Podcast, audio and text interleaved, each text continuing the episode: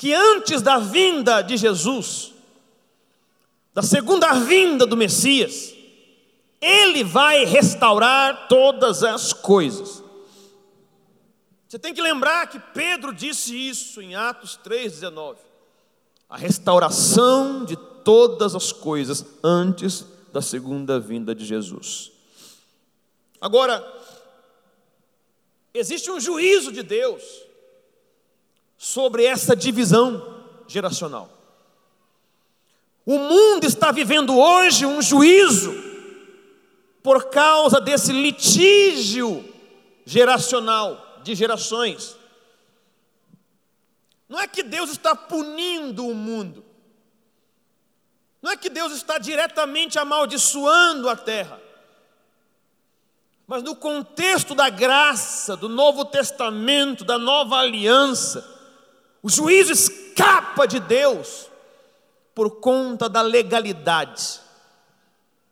Porque Deus não pode permitir que princípios deles sejam burlados, sem que haja uma sanção sobre isso.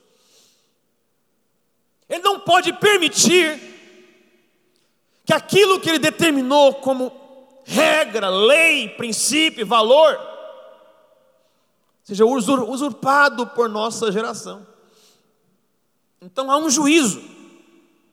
Malaquias 4, 6 diz: Para que eu não venha e fira a terra com maldição. Porque em muitos lugares a prosperidade está retida. Porque em gente capaz, talentosa, inteligente e até ofertante, dizimista, parece que a prosperidade não vem plena. Parece que a bênção de Deus não vem total absoluta, é sempre em conta-gotas, é sempre em dose homeopática. Sendo que a vontade de Deus é abrir a janela do céu e derramar uma bênção que ele chama de bênção tal. Porque a bênção tal não chega, muitas vezes nem com o dízimo, porque existe um juízo contra o litígio, porque há pessoas que estão em divergência ou contra o seu próprio pai, ou mãe, ou geração passada, ou cobertura espiritual, e essa divergência impede o pleno favor de Deus. Que Deus me guarde disso, que Deus nos guarde disso. Agora, por conta desse litígio, entre gerações, acontece um outro problema, uma crise global de orfandade.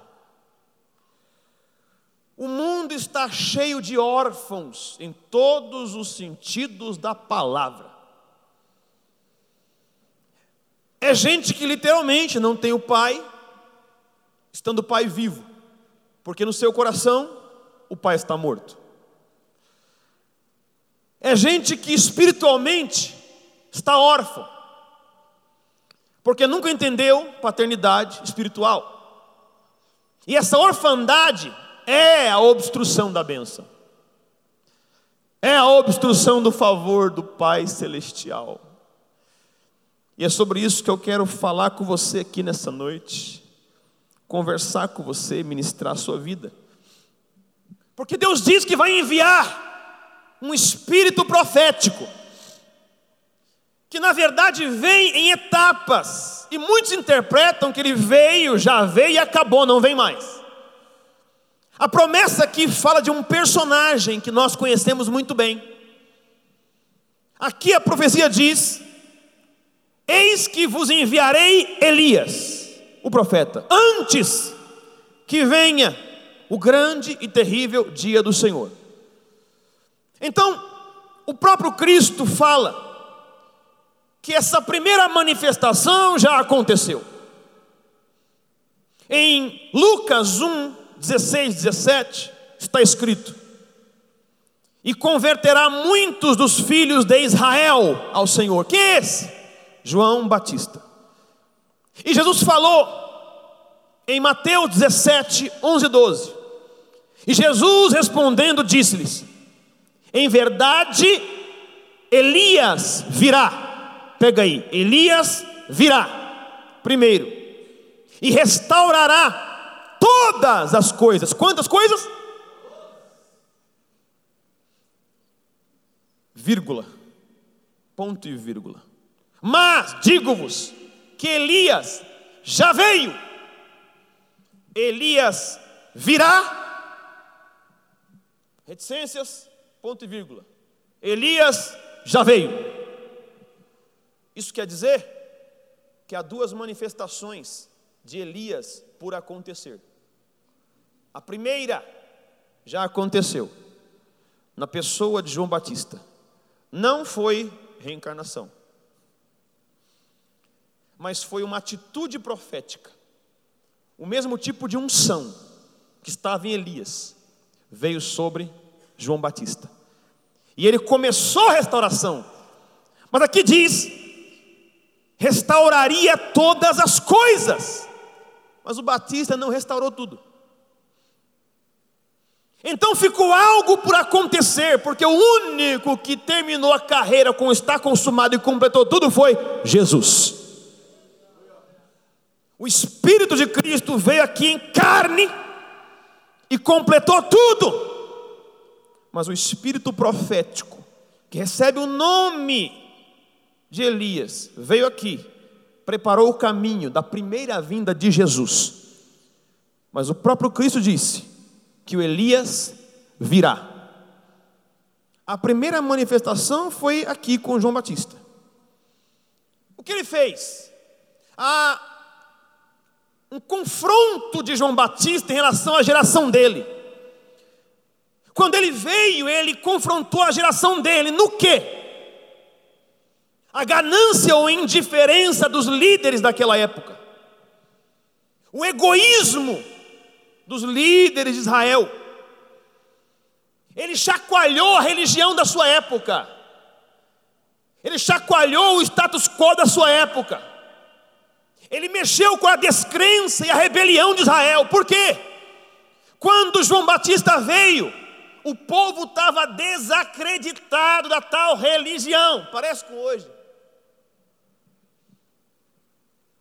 Quando Batista veio, Ninguém mais cria em sacerdote, templo. Havia uma frieza. O povo não buscava mais a Deus. E os sacerdotes só engordavam na sua riqueza. Não se preocupavam com o povo. E João Batista vem, e a mensagem é: arrependei-vos. Só que aí, Acontece que ele cessa seu ministério quando sua cabeça é cortada. Mas aquela unção que estava sobre ele viria de novo. E eu quero dizer uma coisa. Como Jesus disse, como a profecia diz que viria antes do grande e terrível dia do Senhor, e isso fala da vinda de Jesus, a segunda vinda, então vai acontecer. E eu quero dizer a você, está acontecendo. Está acontecendo. O manto de Elias está sobre a nossa geração. Há um espírito profético pairando sobre a nossa geração para reconciliação e restauração. E nós precisamos compreender e experimentar desta unção. Como igreja, temos que ser, sim, apostólicos, pastorais, evangelísticos, didáticos, mas temos que ser proféticos. Fale para alguém aí, nós somos uma igreja profética.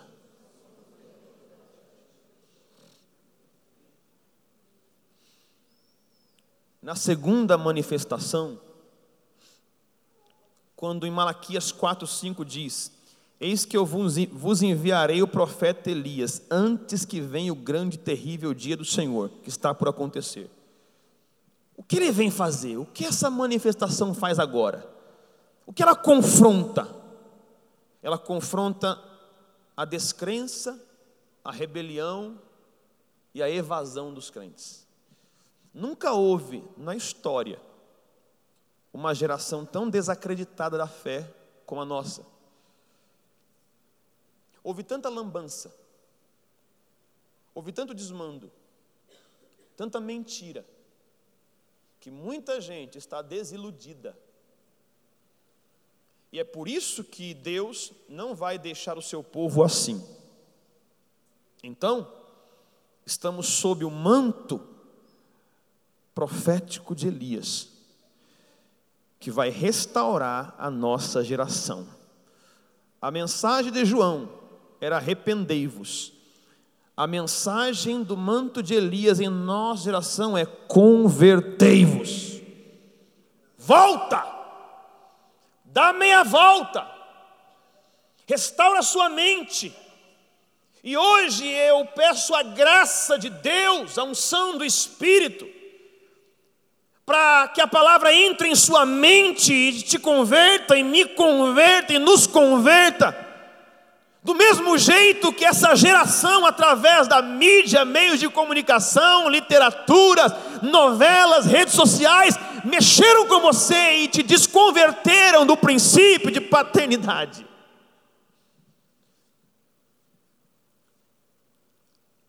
A gente mal sabe, mas nós somos uma geração que não conhece paternidade. Eu acredito que o Espírito Santo nessa noite vai mexer dentro de alguém e vai começar a despertar esse valor. É possível até que haja uma terceira manifestação de Elias no milênio, mas isso não é o caso. O ponto é, para você começar a restaurar esse princípio, você tem que saber quem são seus pais. Como eu posso me reconciliar, reconhecer, experienciar, se eu não sei quem é? Quem são meus pais? Há uma sequência aqui. Primeiro, o seu primeiro pai é Deus. Ele é o teu primeiro pai. Hoje à tarde eu fui estar com meu pai, meu genitor da terra. 90 anos de idade.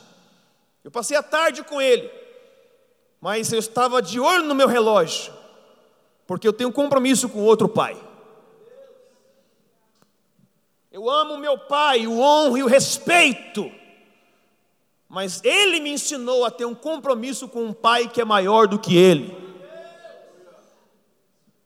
Então, ao chegar nessa casa, eu estava feliz, porque eu vim adorar o meu pai. Eu vim ter comunhão com meu Pai. Eu vim adorar esse meu Pai. Porque esse meu Pai fez por mim o que ninguém podia fazer. Porque esse meu Pai me atribuiu valor que ninguém atribuiria.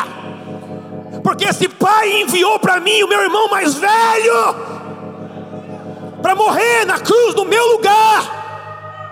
Porque esse Pai preferiu enviar esse irmão para mim, para que eu não fosse para o inferno, e porque ele fez isso por amor, olha eu aqui, ó.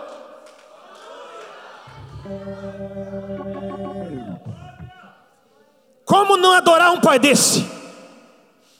Ele é o meu pai, Efésios 4 6. Um só Deus e Pai de todos, o qual é sobre todos e por todos e em todos. Ah, pega na mão de alguém e fala assim: Deus é contigo. Fala. Fala, esse pai mora em você. Fala.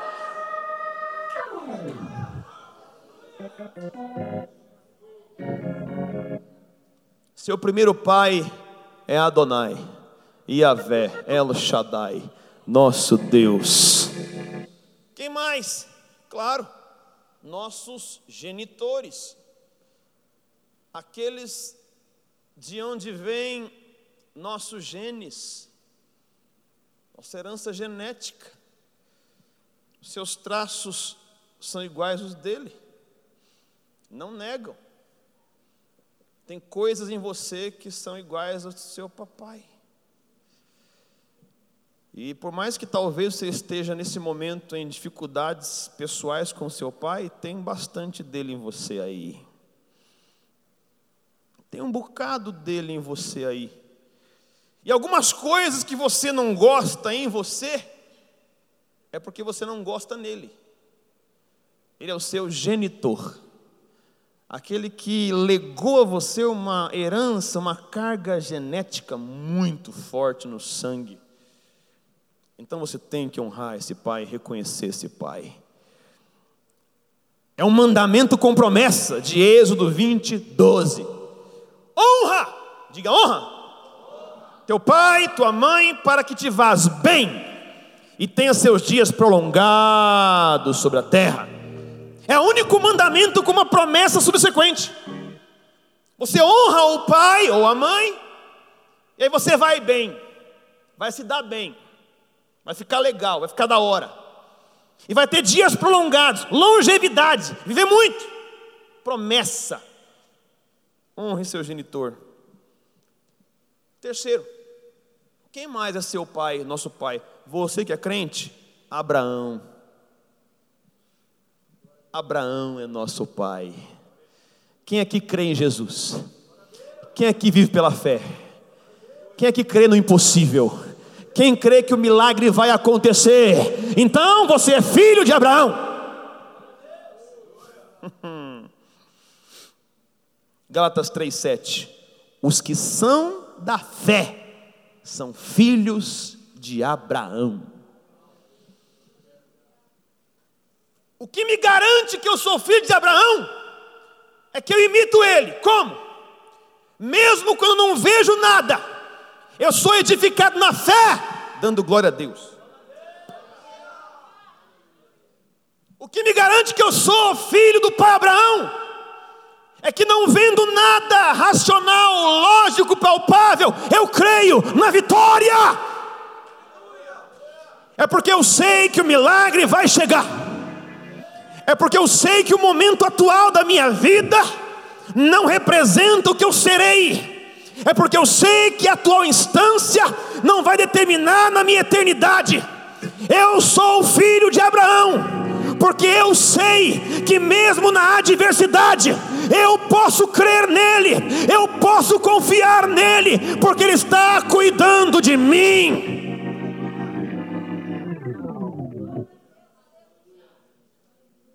Aleluia. Quem mais é meu pai? Essa aqui é boa.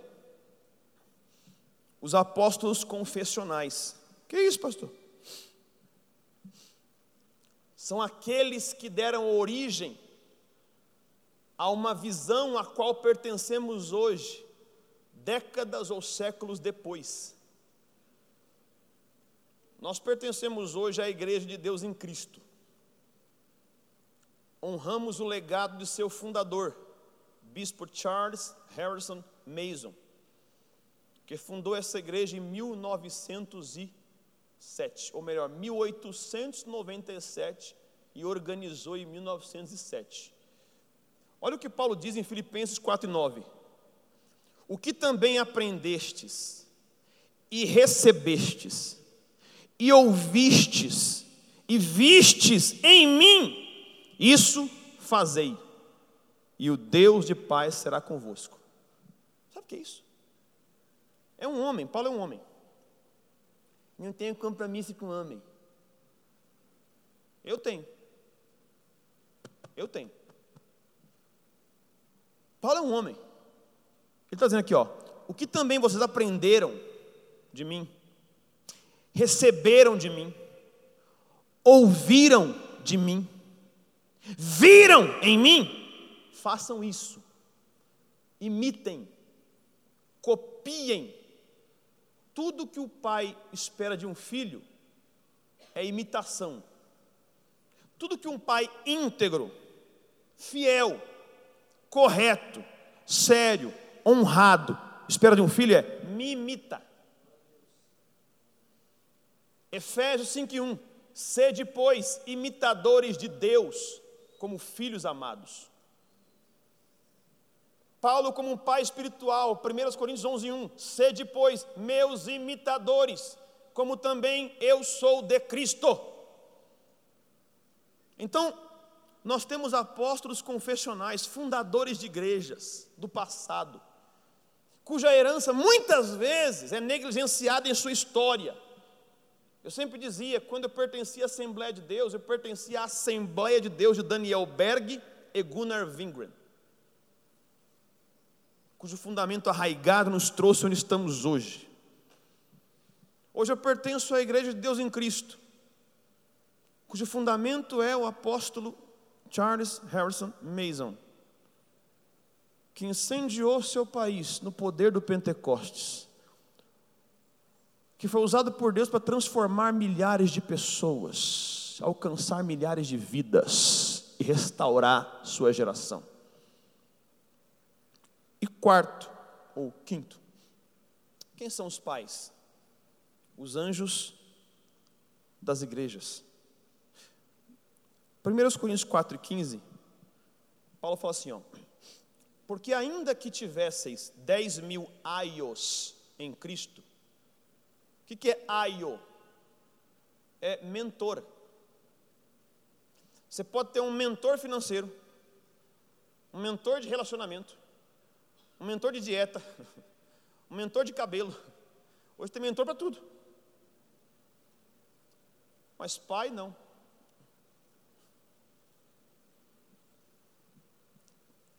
Eu assisti um filme certa vez, não é muito conhecido, não, é um tal de Rock Balboa.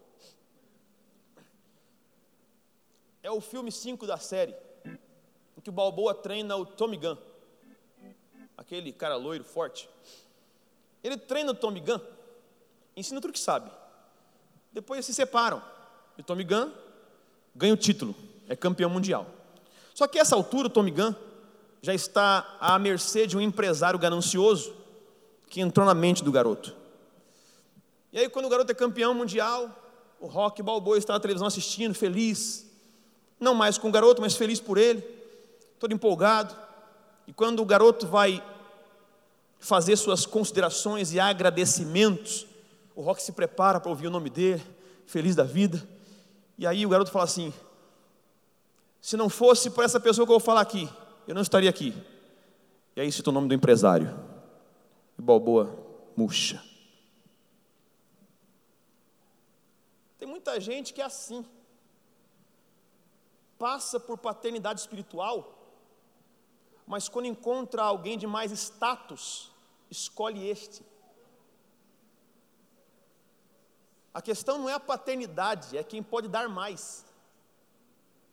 Eu já passei por isso, de discipular alguém desde a tenra vida espiritual, de repente a pessoa sai debaixo da nossa cobertura, e aí fala a todos, esse aqui é meu mentor. Por quê? Porque é maior, tem mais destaque, tem mais nome, tem mais peso, pode garantir algo melhor.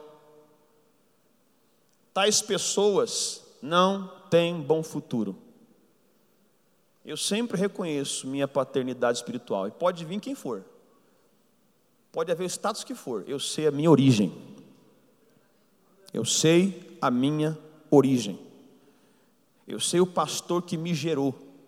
Ele nem dá muita bola para mim. Mas eu não sou mimizento. Eu reconheço de onde eu fui gerado. Reconheço o ventre espiritual, a fonte do meu ministério. E esse reconhecimento me lega a bênção de Deus. Ora, presta atenção! A nossa geração tem que entender isso. Você pode ter mentor para tudo.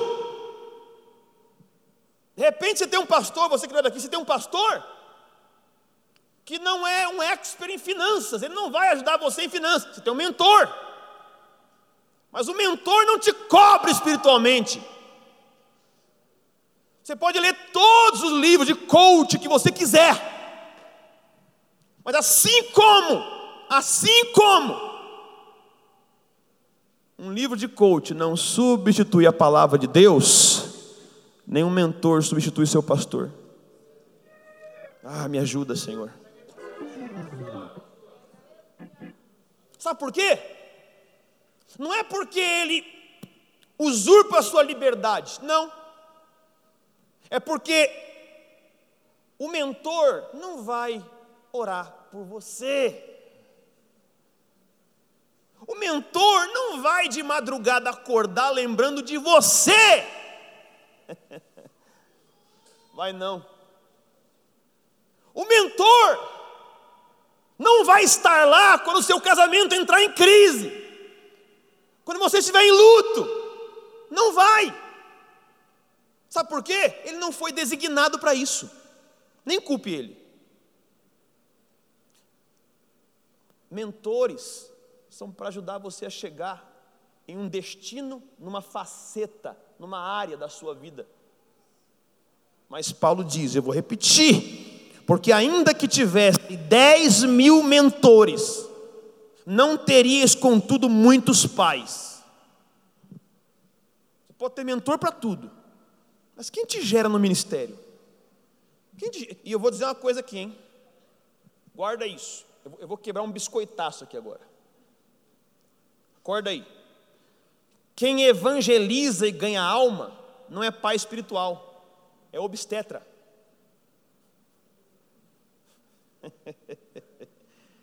pai é aquele que exerce tríplice fundamento da paternidade. O que? Amor, autoridade e legado. Irmão, tendo uma coisa, irmã, o médico que tira o bebê da sua barriga não ama você. Ele só é crucial para a sua vida, porque o seu pastor não pode fazer isso. O médico que tira o bebê da sua barriga não exerce autoridade sobre você após o parto. O médico que tira o bebê de você não exerce legado, história sobre a sua vida, porque não é pai. Então, pai espiritual não é quem te deu um folhetinho e você, ai, foi salvo. Não, eu sei o dia em que eu fui salvo, eu lembro quem foi que me evangelizou, mas ele não é meu pai, ele foi importante na minha vida. Agora, o meu pai é aquele que despertou em mim a essência mais poderosa do Evangelho e me fez saber quem eu sou em Cristo e quem Cristo é em mim. Ele exerceu em mim amor, não amor que mima, mas amor, amor, essência do amor, cuidado, zelo. Ele exerceu sobre mim a autoridade. Aqui, ó. Autoridade. Por quê? Porque tinha integridade. Ele me legou coisas, me deu um legado. Nós precisamos de um legado. Isso não vai vir de mentores, senão de anjos das igrejas, mensageiros das igrejas. Agora, para terminar, Quais são as bênçãos do alinhamento geracional promovido pelo profético? Isso que Deus está fazendo em nossa geração. Quais são as bênçãos? Primeiro, restauração do princípio de autoridade. O espírito profético de Elias vai restaurar a comunhão de pais e filhos em todos os níveis. E vai fazer com que a autoridade, como princípio, seja restaurada. O povo vai entender de novo o que é autoridade, vai entender de novo o que é posição de autoridade delegada por Deus, porque Romanos 13, 1 diz que não há autoridade que não venha de Deus, e toda autoridade foi constituída por Deus. E a igreja vai ter que entender isso para experimentar favor e bênção divina, meus irmãos. Nós precisamos entender isso.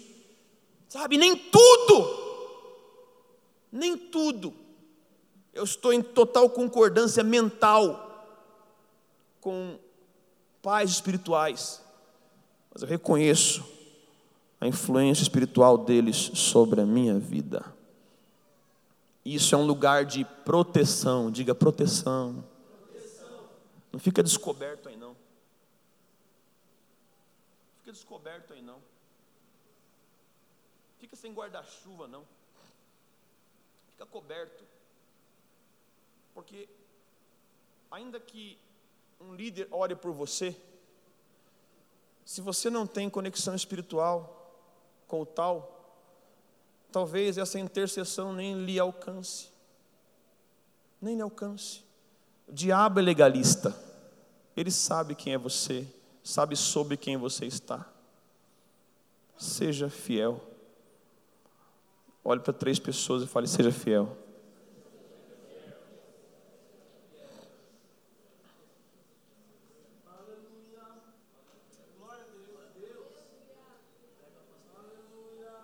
Eu tive um relacionamento conturbado com o meu genitor, com meu pai, pastor e capitão Enos Ribeiro dos Santos. Depois de muitos anos é que eu vim descobrir que ele tinha uma dificuldade no cérebro, uma questão psíquica, que hoje foi corrigida pela boa medicina. Mas por muitos anos eu ouvi de meu pai coisas que eu não posso reproduzir aqui. Fui até agredido muitas vezes, sem razão nenhuma. Mas era a forma dele de legar para mim autoridade e disciplina do jeito que ele recebeu.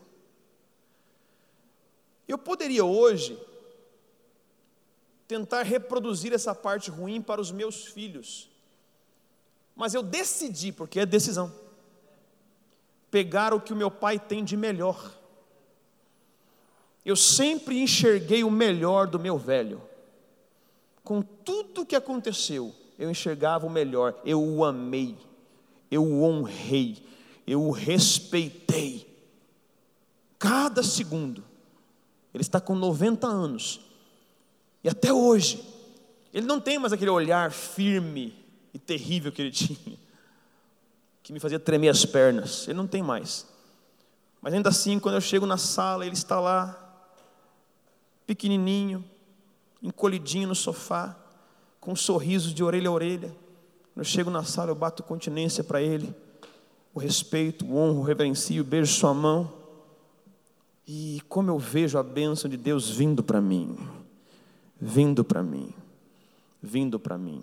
Oh, irmão, irmã, eu não posso imaginar o quanto talvez um pai te fez mal nessa vida, nessa terra. O que eu quero dizer é: Deus vai te curar completamente. O pai que você escolheu para ser seu pai lá de cima, ele vai te curar completamente. Você não vai terminar seus dias com um grama de amargura porque é um espírito profético em nossa geração que está operando aqui agora, que vai curar sua alma, seu coração. Não importa o que aconteceu, há uma cura e um bálsamo de Deus fluindo para a sua vida. Você vai experimentar favor de Deus, porque há cura para a sua vida. Aleluia. Autoridade restaurada. Segundo e penúltimo, restauração da cultura da honra. É o que eu estou pregando nas terças-feiras. Quando essa manifestação do profético opera entre nós, a honra é restaurada, o reconhecimento, o saber quem é, o curvar-se. E terceiro e último, eu não quero me alongar, a restauração plena do discipulado. O espírito profético vai trazer de novo a noção de que nós temos pais e somos pais. Você pode não ter filho biológico ainda, mas já passou da hora de gerar filho espiritual. Discipular pessoas. Uma igreja só sobrevive através do discipulado. Por que algumas, escute isso. Por que algumas igrejas estão morrendo? Porque houve um choque geracional. A geração passada não comunica com a nova. E quando surge a nova, não respeita a antiga. Vou citar um exemplo de uma igreja que Deus vai restaurar, porque é uma grande igreja. Eu vou citar aqui porque eu vou falar bem, então posso citar. A igreja pentecostal Deus é Amor, fundada pelo célebre missionário Davi de Martins Miranda. A igreja do povo que ora. Oh, aleluia. Aleluia. Hoje, o espírito de Elias está repousando sobre o neto dele, mas não está sendo compreendido. Aquele garoto pode ser a salvação literal dessa igreja. Por quê? Escuta isso agora. A Deus é Amor é formada por 95% de irmãos idosos, anciãos, gente de Deus, mas que em menos de 30 anos não estará mais entre nós. E se há só 5% de jovens, estes precisam receber o manto de Elias. Porque é óbvio, se isso não acontecer, em 20 anos, nós veremos várias, milhares de Deus e amor fechando e baixando as portas. Isso seria catastrófico. Uma igreja que alcançou nações, que abençoou vidas. Esqueça o legalismo, as mensagens tortas. Mas pega a parte boa, a essência. É por isso que nós temos que discipular. É por isso que músicos têm que ensinar novos músicos. Nós temos que nos interessar em formar a próxima geração. Olha como hoje a MFA é maravilhosa. Olha como a música é linda, como há unção e graça. Mas ei, vocês vão ficar velhos, gente. Vocês vão ficar velhos. Alguns de vocês podem ir voar para novos propósitos divinos, outras nações. E se vocês não discipularem, fracassaram. Pastores, nós temos que discipular a nova geração, dar atenção aos jovens, nos aproximar dos jovens, aconselhar, orientar, guiar os jovens, porque são a nova geração que está surgindo. Isso é paternidade. Fique em pé.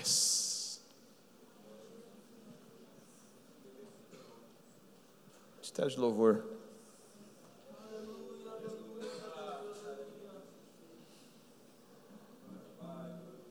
Eu não quero hoje animar você, eu quero que você pensa. Pensa, pensa. Pensa. Nós temos que discipular, nós temos que discipular, nós temos que discipular. Estamos debaixo de uma geração com um manto profético. E Deus fará grandes coisas mas deve haver uma reconciliação geracional. Uma reconciliação geracional. Jovens, vocês têm que honrar a velha guarda. Vocês têm que honrar. Sabe, eu sei que há denominações que não coadunam 100% com o que nós cremos de verdade. Nós temos aí Deus e amor, Assembleia de Deus, Quadrangular, Cojic, que são igrejas que, se não entenderem a nova geração, podem morrer. Eu conversei longamente com um amigo da Inglaterra nessa semana que passou, pastor Jonas Bragato. E quando ele contava o estado da Inglaterra, eu e a pastora Gisele choramos. Choramos. A Inglaterra, que foi o berço de avivamentos, lá nasceu grandes igrejas, lá nasceram avivamentos que nos impactaram. Mas hoje, existem bispos de igrejas importantes, gananciosos, que estão esperando os anciãos das grandes catedrais morrerem. Há catedrais gigantes lá para mil pessoas, lindas, suntuosas, que você entra, você escuta o eco do estalo de dedos. E lá, pastor Tiago, a membresia é formada por 10 ou 15 anciãos. idosos. Que os bispos esperam que morram logo para penhorar as igrejas, vender as igrejas. Não tem mais jovens. Os jovens são drogados, marginais, céticos. E aí, quando vendem as igrejas, não vendem para outras igrejas. Hoje há centenas de igrejas na Inglaterra que viraram pubs, botecos, algumas prostíbulos, bares. Igrejas onde Deus se moveu de verdade, experimentaram aquilo que nós estamos buscando. Por quê? Porque não houve reconhecimento geracional. A pastora Gisele agora há pouco veio aqui, estava com o coração apertado. Ela pediu, amor, deixa eu ir ver o pastor Josué agora, por favor. falei, vai, vai abençoada. Quem é o pastor Josué? Foi o primeiro pastor dela, que, que, que a gerou, que legou nela amor, autoridade, graça. Dirige uma igreja pequena aqui no Parque do Carmo. Ela foi lá. Ela foi honrada no Dia dos Pais. Nós reconhecemos isso. Nós reconhecemos isso. Eu quero que o Espírito Santo mova em seu coração hoje o reconhecimento de seus pais, a começar o Pai Celestial, sua fonte maior. Reconheça cada nível de paternidade sobre a sua vida, cada nível, cada nível. Porque em nossa geração nós vamos ver um grupo de gente que vai experimentar isso e vai ver o favor e a bênção de Deus. O favor e a bênção de Deus.